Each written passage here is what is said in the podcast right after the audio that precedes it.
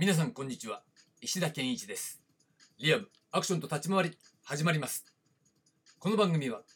月曜から金曜までアクションのオリジナルを取り戻そうをテーマにアクションや立ち回りについてアクション理論研究者の石田が他では聞けない話をお届けしています。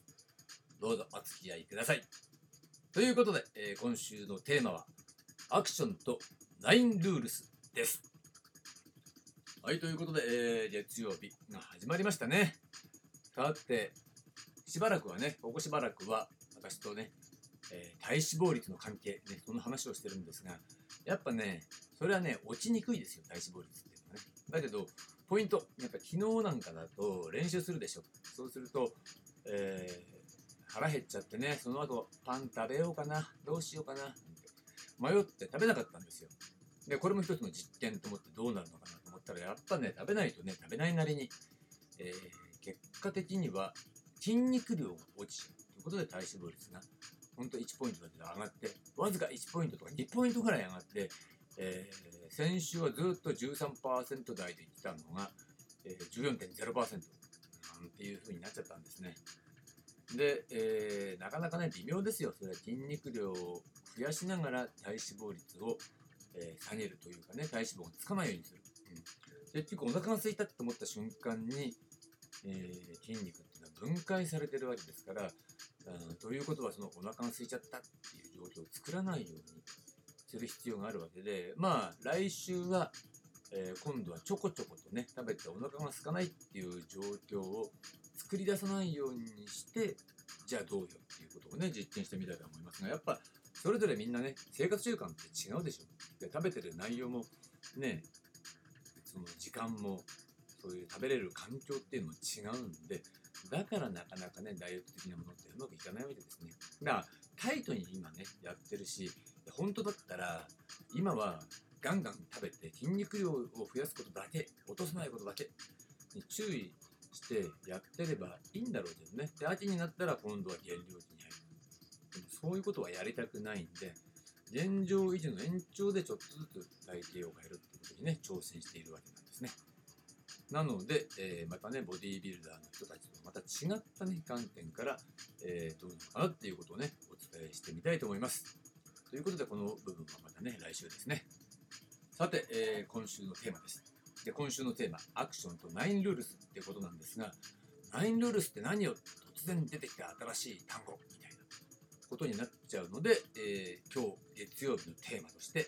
ナインルールスとは何か、ね、こういったことをお伝えしてみたいと思います。ナインルールスっていうのは、要するに、えー先週プライベートレッスンの話をしましたよね。で、そのプライベートレッスンの初回で伝えるメインコンテンツ、これがナインルールスであるわけなんです。で、このナインルールスなんですが、えーとにかくさ、プライベートレッスンって言っても回契約しちゃったら、ねえ、途中で、いや、思ってたのと違うなって思われても困るし、うん、だから、まあよく初回お試しとかありますよね。まあそれに相当するもの。だけどお試しじゃないんだよ。あ濃い内容を1回目に知っておいてほしい。最初に知っておいてほしい濃い内容を初回だけ、えー切り出して、えーこれお伝えします。持ってってくださいっていうね。うん、それがね、初回、その、まあ体験レッスンに相当するものなんですが、そこで提供するメインコンテンツがナインルールスなんですね。でこれ何かっていうと、立ち回りによって行われる格闘表現を成立させるためのルールなんです。だからルールっていうのは、要するにスポーツのルールみたいにね、単に守ればいいっていうルールにとどまらないで、実はこのルールに、え相当するものっていうのをね、技術を洗練させることが上達につながるっていう、そういう性質を持っているわけなんですね。だからこのライン9ルールスを完全にマスターしただけで、えプロレベルの基準に達していると考えて良いわけですが、まあ、現代のプロでこの9ルールスを完全にマスターしてる人っているのかな？どれだけいるのかな？っていうぐらい、うん、実は緻密にやろうとしたら結構、え奥が深いものなんですね。だから単に知ってるだけじゃダメなんだけど、知らないでアクションの練習をするとかね、立ち回りの練習をするっていうことも無謀です。だから、まず、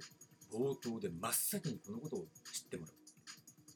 ということなんですねだから、えー初心者ほどむしろしっかり知っていた方がいいし、えー知った上で真っ先にマスターした方がいいわけなんですよねというのもやっぱりね新しいレッスンにおいてはですよナインルールスっていうのはもう単なるイントロなんですよ。ね。